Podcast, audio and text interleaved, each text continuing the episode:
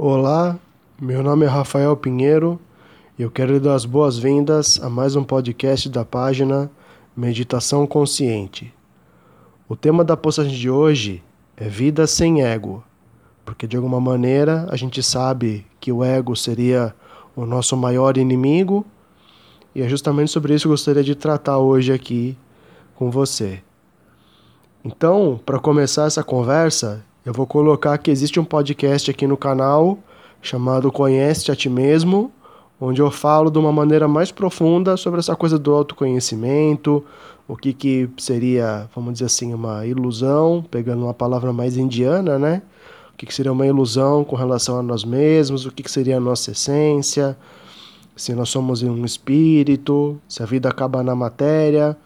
Eu falo de uma maneira mais profunda lá sobre isso, se você tiver curiosidade Basta procurar por esse título que você vai encontrar e vai poder ouvir por volta de uns 10, 15 minutos eu falando justamente sobre esse tópico.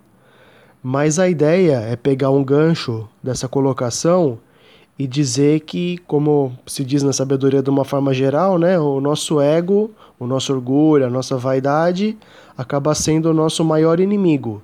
Né? Existem muitas vezes conflitos externos com pessoas, com situações mas tudo vai se resolver a partir da nossa conduta, né? Porque não existe briga de uma pessoa só. Né? Aquele ditado que quando um não quer, dois não brigam. Então a gente se colocar numa postura de paz, o Mahatma Gandhi teria dito que, a, que não existe caminho para a paz, que a paz é o caminho. Né? Então a gente estando em paz, né, a gente acaba emanando essa paz, acaba afastando qualquer tipo de discussão, acaba colocando panos quentes.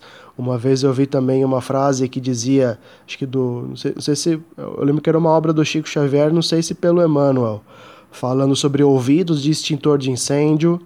Então a ideia é a gente entender que, claro, que muitas vezes existem situações externas ruins, mas a gente pode lidar com elas e transformá-las a partir da nossa conduta, dos nossos pensamentos, das nossas palavras, das nossas ações, né? Então, tirar, como se fala na cabala, né, as cascas da visão, tirar essa casca da visão que o inimigo está fora, que o problema é o outro, né? A gente se colocar numa postura humilde e perceber que quando a gente alimenta a paz dentro da gente, o amor, a fraternidade, todo o externo acaba se resolvendo de uma forma ou de outra, né?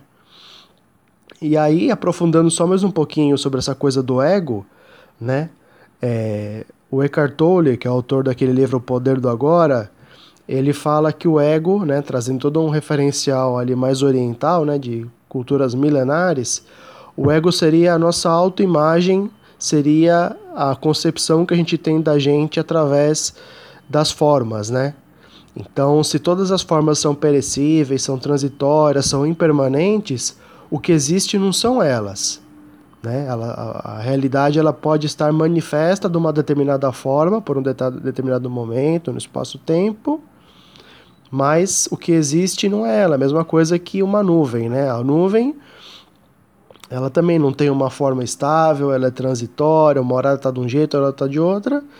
E simplificando, só pegando um exemplo que ainda não seria o ideal, o que existe é a água, né? Ou então é, a essência manifesta como água, né? Então aí sem aprofundar tanto para não causar uma, uma, um desvio, né, do assunto principal, que é viver como viver sem ego de uma maneira prática, né? É, teria essas concepções e aí tudo isso são apontamentos, né? não algo para a gente acreditar, mas sim algo para a gente observar a partir de um diálogo que a gente está tendo agora e ver a, a profundidade, a consciência desse tema, né? e aí cada um pode usar a referência que achar mais confortável, né? mas essa autoimagem que tem uma história de vida, que tem uma voz, né, assim, na nossa cabeça, através dos nossos pensamentos, né? É só uma forma, vamos dizer, poética de falar voz na cabeça, né? Mas a gente tem atividade mental e fala, eu fiz isso, eu fiz aquilo, me aconteceu isso, me aconteceu aquilo, me vai acontecer aquilo outro, pode me acontecer outra coisa, né? Toda essa dinâmica, essa estrutura, essas formas que a gente vê, elas são tão transitórias como uma nuvem, né? Então, a ideia é ir para águas mais profundas, dar um passo além ou um passo para trás, ver quem é que está consciente de tudo isso e perceber que a dinâmica dessas coisas não é, a, não é de uma consistência duradoura que seria a nossa identidade, né? mas sim algo que a gente pode usar como referência, né? porque a gente usa né, esses conceitos todos no dia a dia para poder falar, ah, eu fiz tal curso, eu tenho tal experiência profissional, ou então a minha história de vida é essa, meus desafios são esses, etc, né? Tudo isso pode ser uma referência, mas tudo em exagero faz mal, até a água em exagero faz mal, né? Então a ideia é não parar por aí, e como eu estou colocando aqui, existem ideias sobre nós mesmos mais profundas ou que vão mais além da superfície, e cabe a cada um de nós buscar esse autoconhecimento, porque a gente tem muitas vezes um aprisionamento em função de uma história de vida não plenamente satisfatória, né? A gente às vezes fica martelando em função de algum erro passado, ou então acha que a gente não pode ser feliz porque tal objetivo futuro tá difícil de concretizar. Quando também tem um podcast aqui no canal chamado Paz por Trás da Mente, onde a gente encontraria essa dimensão de paz que estaria disponível aqui agora, né? Além dos pensamentos, por detrás dos pensamentos, né? A gente colocando atenção na respiração, tirando atenção da mente, colocando mais atenção nos batimentos cardíacos, né?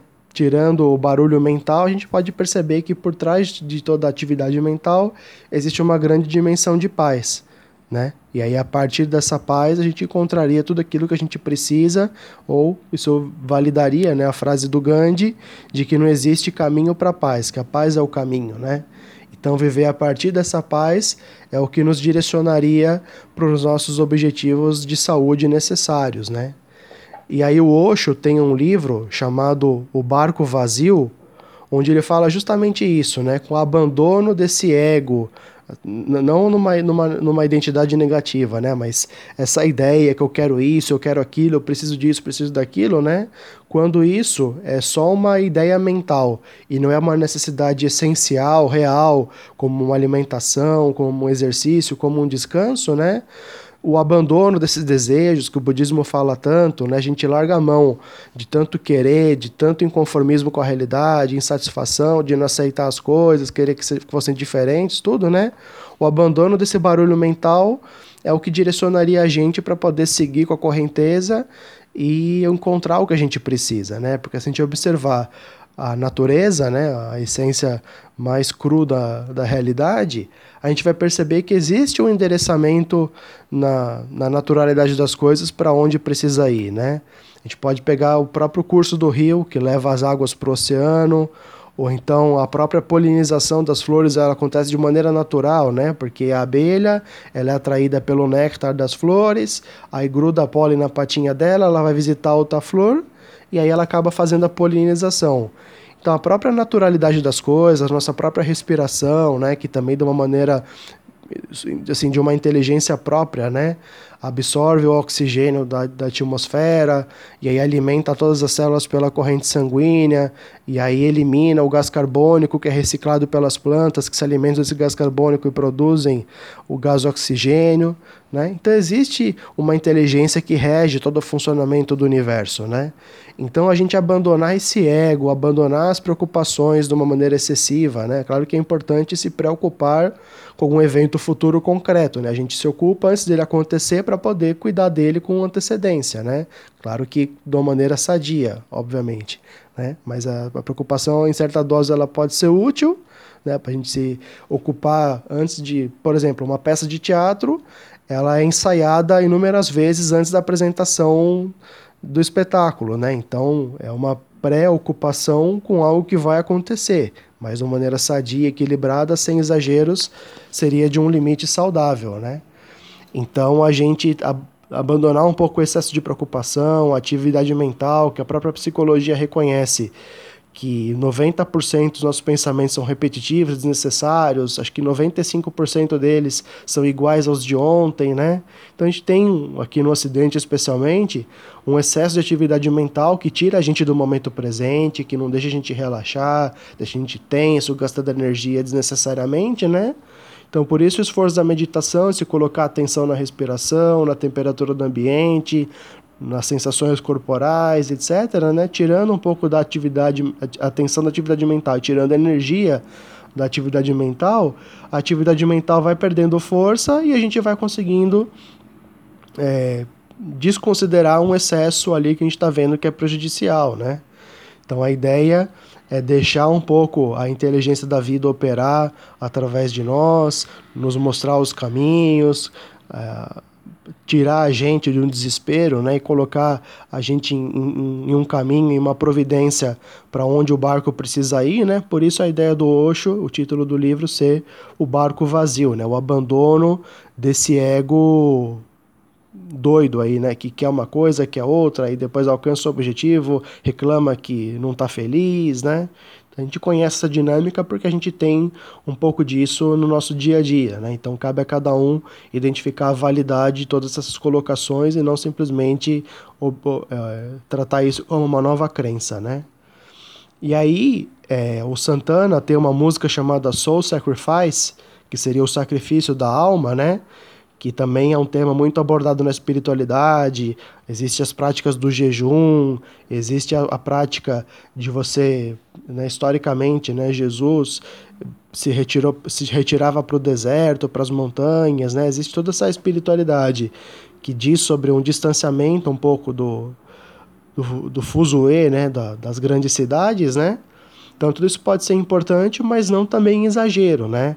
E aí a ideia do sacrifício da alma não seria uma mortificação física, né? A gente está com fome e não comer, ou então tenha um frio, não vai se acobertar. Não, a ideia seria justamente abandonar esse ego, esse orgulho excessivo, essa vaidade excessiva e permitir que a inteligência da vida possa operar através de nós e ser assertiva, ser coerente, né? Abandonar os vícios, as, as nossas más inclinações né? E aí existem muitas colocações nesse sentido e que basta cada um, de acordo com o seu interesse. O budismo fala disso, o cristianismo fala disso, né? Para pegar as duas maiores correntes religiosas do globo, né? O cristianismo é a religião principal nas suas várias vertentes, né? Aqui no Ocidente e no Oriente existem também as, as diferentes vertentes do budismo, mas também o budismo está impregnado na Ásia, tem origem na Índia, né? Então, basicamente, a gente pode pegar essas duas como sendo talvez as maiores, né? Não melhores, mas numericamente maiores, né? Então, cabe a cada um buscar se aprofundar nesse tema todo, mas o que eu coloquei até agora, né, sobre a gente abandonar o nosso ego, seria relativo a algo que eu encontrei pra, na, na minha pesquisa, que eu vi validade no meu dia a dia, tudo, né? Eu tenho a minha trajetória, falo disso também aqui nas postagens, né? Então cabe a cada um validar, verificar e aí né, enxergar ou buscar esses apontamentos como um direcionamento se você está em busca, né? E aí a gente também tem um outro princípio que vem dessa sabedoria ancestral toda, que é o da aceitação, né? Só que não é uma aceitação passiva, né? Por exemplo, tem um desconforto e a gente fica inerte aceitando o desconforto. Não. É uma questão de não relutar contra a existência de alguma coisa se ela já existe, é um fato consumado. E o Eckhart Tolle, do Poder da Agora, diz que se tem um pneu furado, reclamar não vai enchê-lo, né? Então é uma ideia de aceitar no sentido de acolher a situação e trabalhar com ela, não contra ela, contra a realidade, contra os fatos. Né? Então a gente pode usar situações como aprendizado, como desafios, como questões de evolução, né?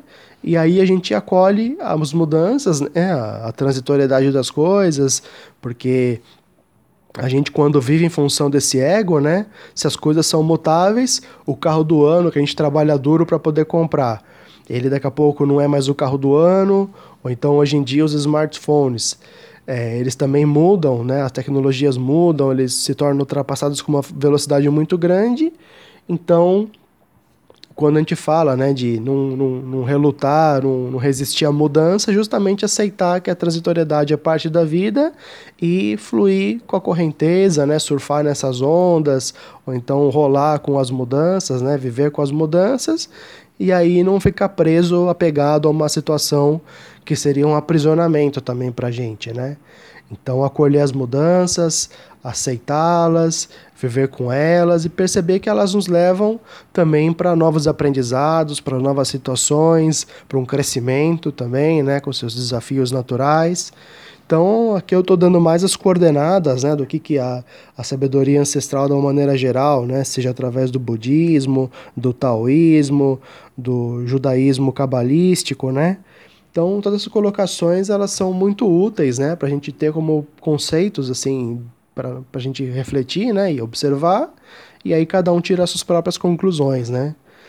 E aí, então, para a gente encerrar essa conversa, eu gostaria de colocar uma experiência minha que ela vem da minha busca por espiritualidade, quando eu comecei a frequentar a igreja católica, que é a igreja matriz da minha família, assim, né? A maioria das pessoas na minha família são católicos, né? Tem gente que é evangélica, tem gente que é espírita, né? Mas o meu berço ele é mais católico, né? Ao lado da minha família da, com, mais consanguínea, assim, né? É, mais católico, e aí quando eu comecei a buscar a igreja, eu escutava se falar aquela colocação de Jesus Cristo, de buscar primeiro o reino de Deus e tudo mais vos será acrescentado, né? Então, parece uma promessa muito legal, né, da gente se unir com Deus e ter toda a satisfação que a gente precisa, né, para poder sobreviver, excluindo obviamente tudo que foi colocado com relação a ilusões egóicas, né? Mas eu pude experienciar isso, né? Eu fui uma pessoa que estava assim se sentindo um pouco talvez amargurada, não sei, e comecei a buscar a religião para poder entender um pouco mais das coisas. E aí, em questão de quatro anos, eu reverti todo um quadro. Claro que, que isso passou também pela minha busca por atividade física, para ter uma vida mais equilibrada, o mesmo eu gosto de música, né? Comecei a estudar bateria, né? então fiz toda uma trajetória e aí a partir dessa paz, né, dessa busca pelo reino de Deus, por essa dimensão de paz, vivendo a partir dela com as noções também cristãs de perdão, de amor incondicional, de amar a Deus sobre todas as coisas, eu pude limpar todo esse desconforto e foi o que me permitiu entrar numa busca mais profunda, né, a partir de um conhecimento que eu pude viver na prática, né? E aí eu pude balizar ou ao mesmo tempo buscar complementações ou também ver onde que as religiões se convergem, né? Porque existe muita briga, né, em função de verdades absolutas, a minha verdade é melhor do que a sua, né? Quando as religiões elas tratam de uma mesma realidade, de uma, de uma mesma divindade, né? por diferentes ângulos no espaço-tempo, diferentes palavras e culturas e elementos, né? Então fiz uma pesquisa bastante grande, né? Passei também por uma busca ascética, né? De, de experimentar um pouco de jejum, um pouco de isolamento, mas nada que eu não pudesse recuperar, que já não esteja recuperado, né? Ou no mínimo em um processo de finalização de recuperação né? Porque o equilíbrio ele é constante, né? O equilíbrio o Osho diz que é um constante equilibrar-se, né? Então nunca a gente vai ter uma situação estática perfeita que a gente vai ficar flutuando, né? Então os desafios continuam aparecendo, as mudanças são cada vez mais rápidas, profissionalmente a gente tem de se atualizar constantemente, né? Então esse ah, eu não sei se é o Marcelo D2, né? Que ele tem uma música chamada Em Busca da Batida Perfeita, né? Então a gente também pode ter a busca pelo equilíbrio perfeito, que é essa condição na qual a gente vai fluindo sem lutar com os acontecimentos, vai se adaptando, vai ajustando, vai se desafiando e vai alcançando os louros da vitória a partir do nosso merecimento, aplicação e fluidez, né? Mais do que uma vitória egóica, é uma harmonia com a natureza, né? De corpo, mente, espírito, coração, né? Ou então como um grande amigo meu fala, são três H's em inglês, né? Head, heart e hands, que seria cabeça, coração e, e mãos, né? Pensamentos, sentimentos e ações alinhadas, né? Então, basicamente, era isso que eu gostaria de colocar aqui nessa mensagem. E agradeço a atenção que você dedicou para ouvir essa, essa coloca essas colocações todas. Se você acha que essa mensagem pode beneficiar mais alguém, existe a possibilidade do compartilhamento. E eu te vejo então, se você tiver interesse em continuar ouvindo as minhas mensagens. Na próxima semana a gente volta a conversar na próxima postagem da página Meditação Consciente. Né? Tem o trabalho mais para negócios, né? onde eu tento aplicar o mindfulness, o conhecimento, a sabedoria de uma forma aplicada para negócios, né? mas cada um vai buscar de acordo com o seu interesse, né? O mesmo canal que tem as duas postagens, a meditação empresarial, né? E aí cabe a cada um ver de acordo com o seu próprio interesse, né? Então, mais uma vez eu agradeço a sua atenção, desejo uma excelente semana e nos vemos na próxima postagem, então. Um abraço, muito obrigado e namastê.